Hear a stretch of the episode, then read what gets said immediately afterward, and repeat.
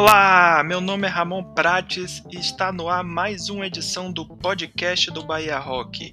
E nessa 38ª edição, quem está aqui no programa é a cantora Jane, que lançou em março seu segundo single chamado Secreto Abrigo. Nessa entrevista ela fala um pouco sobre sua formação musical, projetos que fez e faz parte, seu futuro EP e muito mais. Então, se ajeite aí que vai começar o podcast.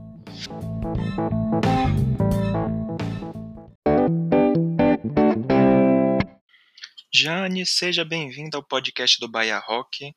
Por favor, se apresente para os ouvintes. Olá, ouvintes do podcast do Bahia Rock. Aqui quem está falando é Jane. Muito, muita honra estar aqui conversando com vocês. Muito obrigada pelo convite. Já agradeço desde já. Você fez parte da banda Mise en Scene, que encerrou as atividades em 2010. Conta um pouco sobre a história do grupo e como foi sua experiência com essa banda. A banda Mise en Scène é uma banda que está no meu coração, né? Foi o início de tudo praticamente. Foi onde eu dei os meus primeiros passos no palco. E a gente teve a ideia da banda em 2005, quando eu, Dedeu e Alex a gente a estava no palco do rock. E aí Dedeu já tinha uma banda que ele tocava guitarra e ele falou que queria uma banda para tocar bateria, que ele estava afim de estudar, enfim, né, de desenvolver essa parte mais da bateria. E aí a gente foi, né? Teve esse embrião de ideia e aí foi desenvolvendo ao longo do tempo. Então no início era eu cantando, Dedeu na bateria, Sérgio no baixo e Alex na guitarra. Mas aí a gente foi vendo que queria um pouco mais, né? Queria realmente é, colocar a banda melhor, mais pra frente, assim. E aí, Dedeu decidiu ir pra guitarra mesmo. É... Convidamos Breno, que era o baterista da banda dele e da outra, para tocar bateria com a gente. Cássio foi tocar baixo e Alex continuou na guitarra. Então, acabou ficando uma formação de cinco pessoas e duas guitarras. Então, a partir de então, a gente começou a ensaiar com mais frequência, de fato, assim é, a compor também. Então era uma banda autoral e a gente, é, a gente começou a fazer alguns shows, né, em alguns, alguns locais de show de Salvador, locais undergrounds e alguns locais no Rio Vermelho, né? Então a coisa foi tomando um outro rumo mesmo, assim. E foi quando eu decidi que era isso que eu queria para minha vida mesmo, assim. É, queria tocar, era meu sonho tocar. É, era meu sonho tocar no palco do rock. Acabou que a gente não conseguiu realizar esse sonho com a mise en scène, mas foi um período muito muito importante assim para minha vida. É, a gente tocou em vários locais aqui de Salvador que já não existem mais, alguns, né? A gente tocou no Calypso, no Rio Vermelho. É, no Rio Vermelho a gente tocou no Calypso, no Ideário, é, no New Caldos, é, que eu lembro assim agora no Bom de Canto, em alguns lugares, é, no Irish Pub, quando era na Barra ainda, é, no World Bar, a gente tocou em Lauro de Freitas, em Camaçari, em alguns lugares, né? E foi muito legal, foi um período muito bom. É, mas infelizmente a banda encerrou suas atividades em 2010 e eu guardo com muita lembrança, assim, muito, muito carinho esse período da minha vida. É, você é formada em fonoaudiologia e também já fez estudos de canto na UFBA. É, como é que isso influenciou e te ajudou na evolução da sua forma de cantar? Eu sempre gostei muito de cantar desde criança. E aí, quando eu fui crescendo, né, ficando mais mais velhinha, eu comecei a procurar estudos mesmo, né, para poder aperfeiçoar a voz. Então, meu, meu primeiro curso de canto foi na numa escola de música que tinha no Orixás Center, no centro daqui de Salvador, que o nome era Nota Jazz. Então, eu comecei minhas aulas de canto lá. Eu fiz um ano lá de aula de canto. Depois, eu tive algumas aulas com Nancita, que é uma cantora aqui de Salvador também. E é, eu resolvi fazer fonoaudiologia, né? Eu sou fonoaudióloga, me formei em 2012. É, na verdade, eu, me, eu fiz fono mais por uma questão assim de crenças limitantes, né? De que ah, a música não dá dinheiro, eu tive esse conflito na minha vida, mas eu tentei aliar de alguma forma, então por isso eu escolhi fazer a fonoaudiologia.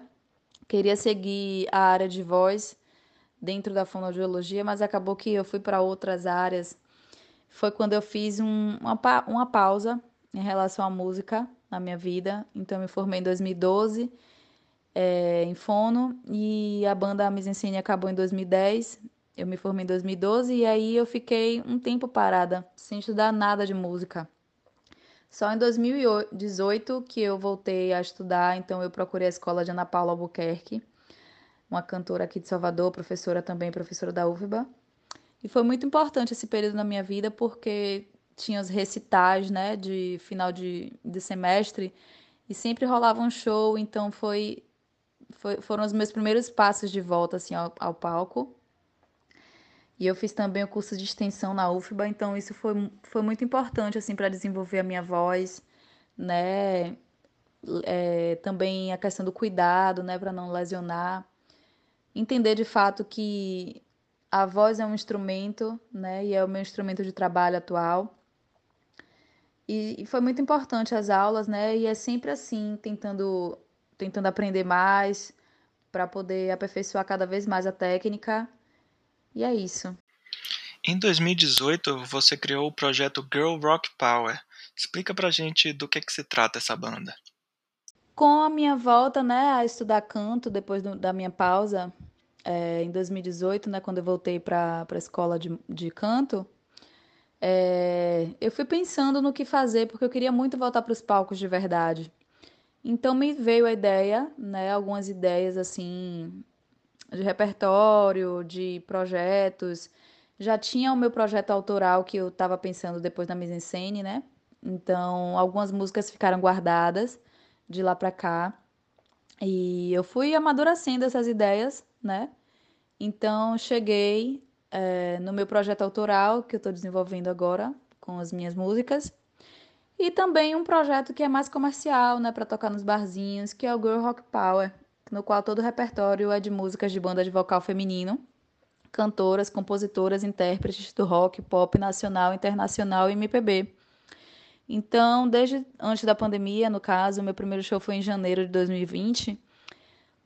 É, venho tocando nos barzinhos de Salvador, né? Esse projeto está sendo muito bem recebido, muito bem aceito, porque o repertório é bem variado, né? E são músicas que marcaram a história da, das pessoas tudo na voz de mulher. Então, no repertório tem Ana Carolina, Pete, Rita Lee, Cássia Eller, Amy Winehouse, Baby do Brasil, Cyndi Lauper, The Cranberries, Alanis. Então, são músicas assim que fizeram parte da minha vida e que eu sei que faz parte também da vida de muitas pessoas. Então, é até um pouco nostálgico. Eu gosto muito desse repertório e continuo fazendo ele é, até hoje, assim, né? Teve o período da pandemia que parou tudo, mas a partir do momento que abriu os bares novamente para fazer show, eu venho tocando com ele e sigo tocando com ele em paralelo ao meu projeto autoral. Em 2020, você participou da banda Fairy Ladies, que se apresentou no palco do rock. Conta como que surgiu esse projeto e como é que foi a apresentação. Em 2020 também, quando eu iniciei o Girl Rock Power, é... Sandrinha, né, que é a idealizadora do palco do rock, na verdade, em outubro de 2019, ela já tinha chamado a gente, né, convocado algumas meninas para montar uma banda só de menina para fazer um, uma apresentação no palco do rock de 2020, que seria a banda assim principal, digamos, né, porque o tema do palco do rock 2020 foi André Matos, foi o, vocalista do Angra, do Xamã que faleceu em 2019. E o palco do rock teve essa ideia de prestar essa homenagem a André Matos, que ele tocou no palco em 2014. É era uma pessoa muito querida. E aí nós fomos convocados para fazer essa homenagem a ele. Então tocamos no primeiro dia, acho, do palco do rock. Foi incrível, assim, uma experiência maravilhosa. Foram várias vocalistas, a banda toda de menina. É... Foi uma experiência mágica, assim, porque como eu falei, né? Era meu sonho com a mise en tocar no palco do rock e acabou que a banda acabou antes da gente conseguir é, se inscrever, né?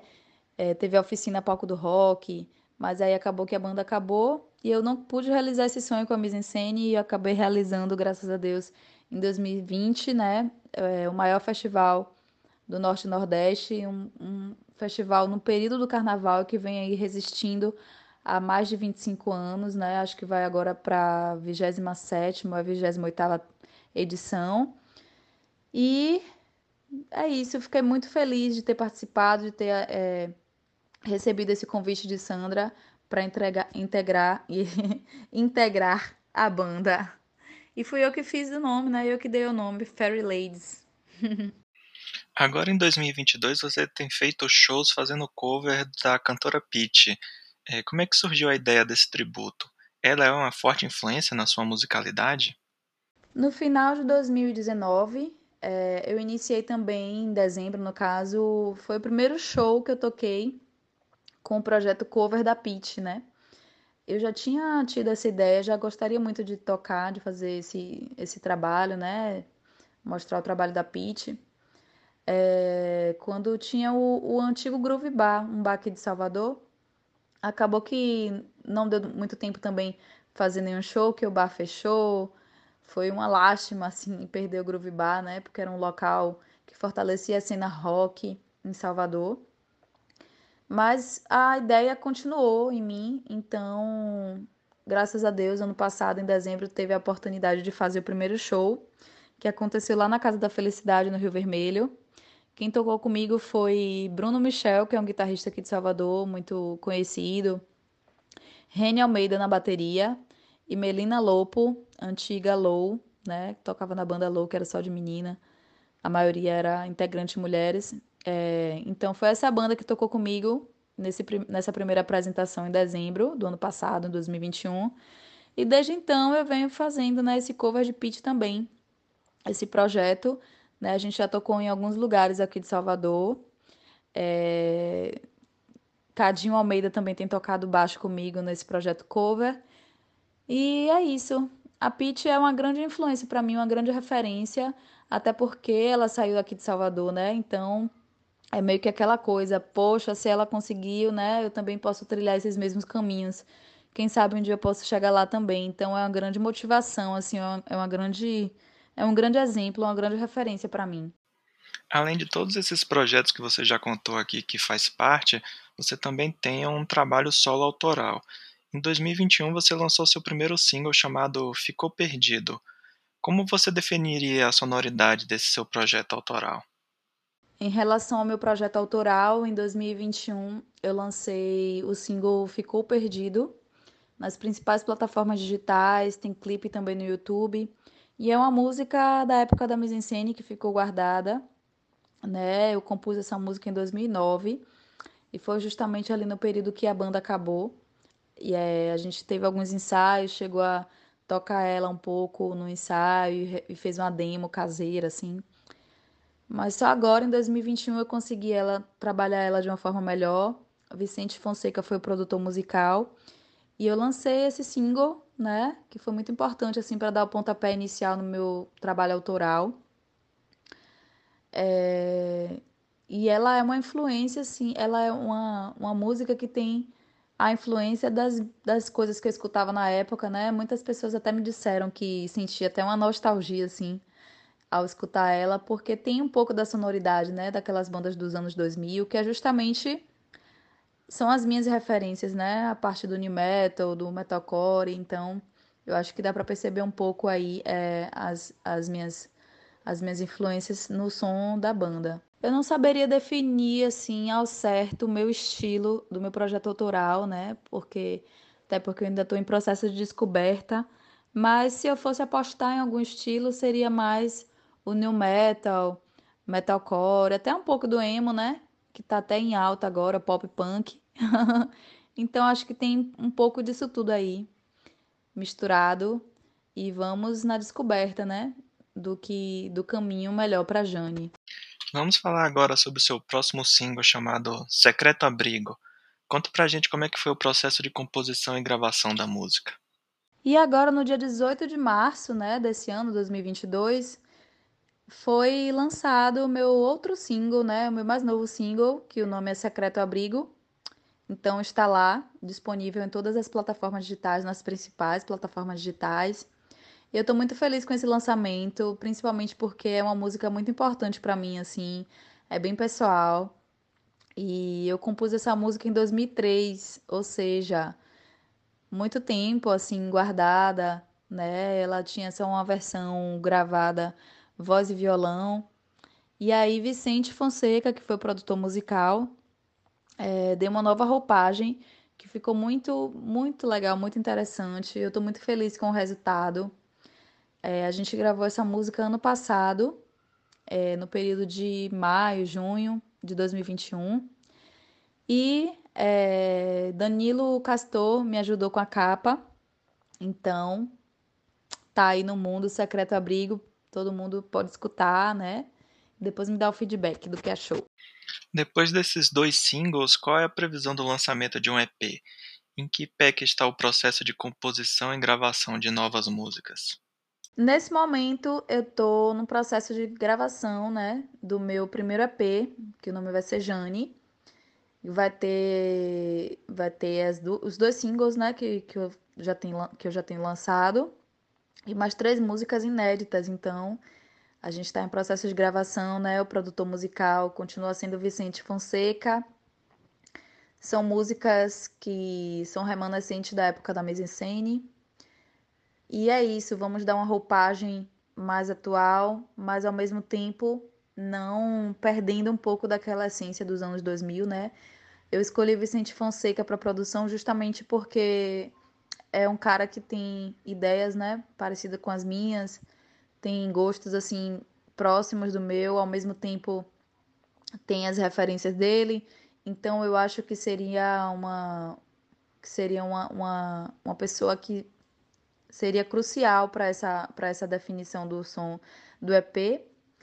E a gente tem a mesma linguagem, né? Uma linguagem muito próxima assim, então seria o cara ideal para poder fazer essa produção.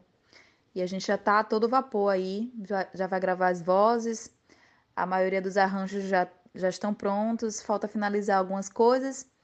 É, preciso ver também questão de capa, algumas coisas mais burocráticas, né? Então, até o final do primeiro semestre de 2022, esse EP vai estar no mundo. A pandemia deu uma melhorada por causa do avanço da vacinação e os shows voltaram a acontecer. Como é que foi voltar aos palcos? Graças a Deus nós estamos aqui vivos, né? Fazendo rock acontecer, pelo menos tentando colocar projeto, os projetos para frente, né? A pandemia deu uma, uma recuada agora, então estou muito feliz, né? Assim, de ver as coisas acontecendo novamente. É, a gente ficou quase dois anos parado, né? Sem poder tocar. E foi muito bom voltar aos palcos porque é onde a gente se sente bem, né, como artista.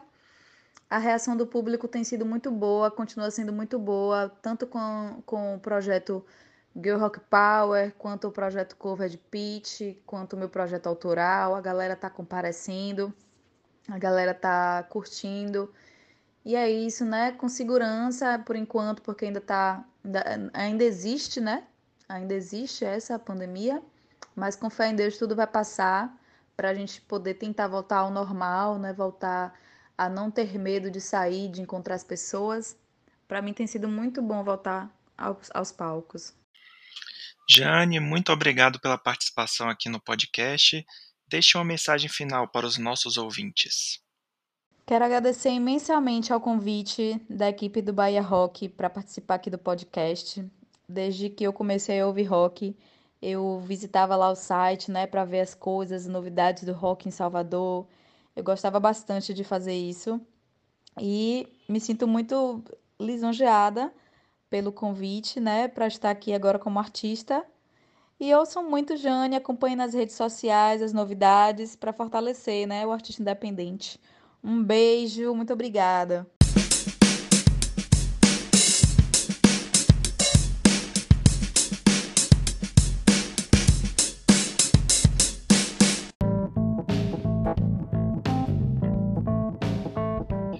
Então é isso, pessoal. Chegamos ao final de mais uma edição do podcast do Bahia Rock. Gostaria de agradecer à cantora Jane por ter participado aqui do programa. Não deixem de escutar aí o single dela, Secreto Abrigo, e o outro também, o anterior. Fiquem ligados aí que em breve vai sair o EP. Então, os links para ouvir estão na descrição do programa. Não deixem também de seguir ela nas redes sociais, no Instagram e conferir também o clipe. Então é isso, pessoal. Até o próximo programa. Um abraço.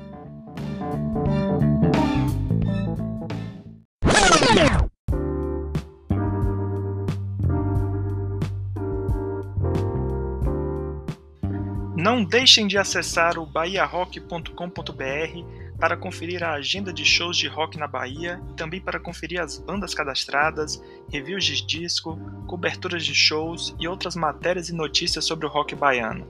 Se você tem uma banda ou um projeto musical, não deixe de cadastrá-lo no Bahia Rock.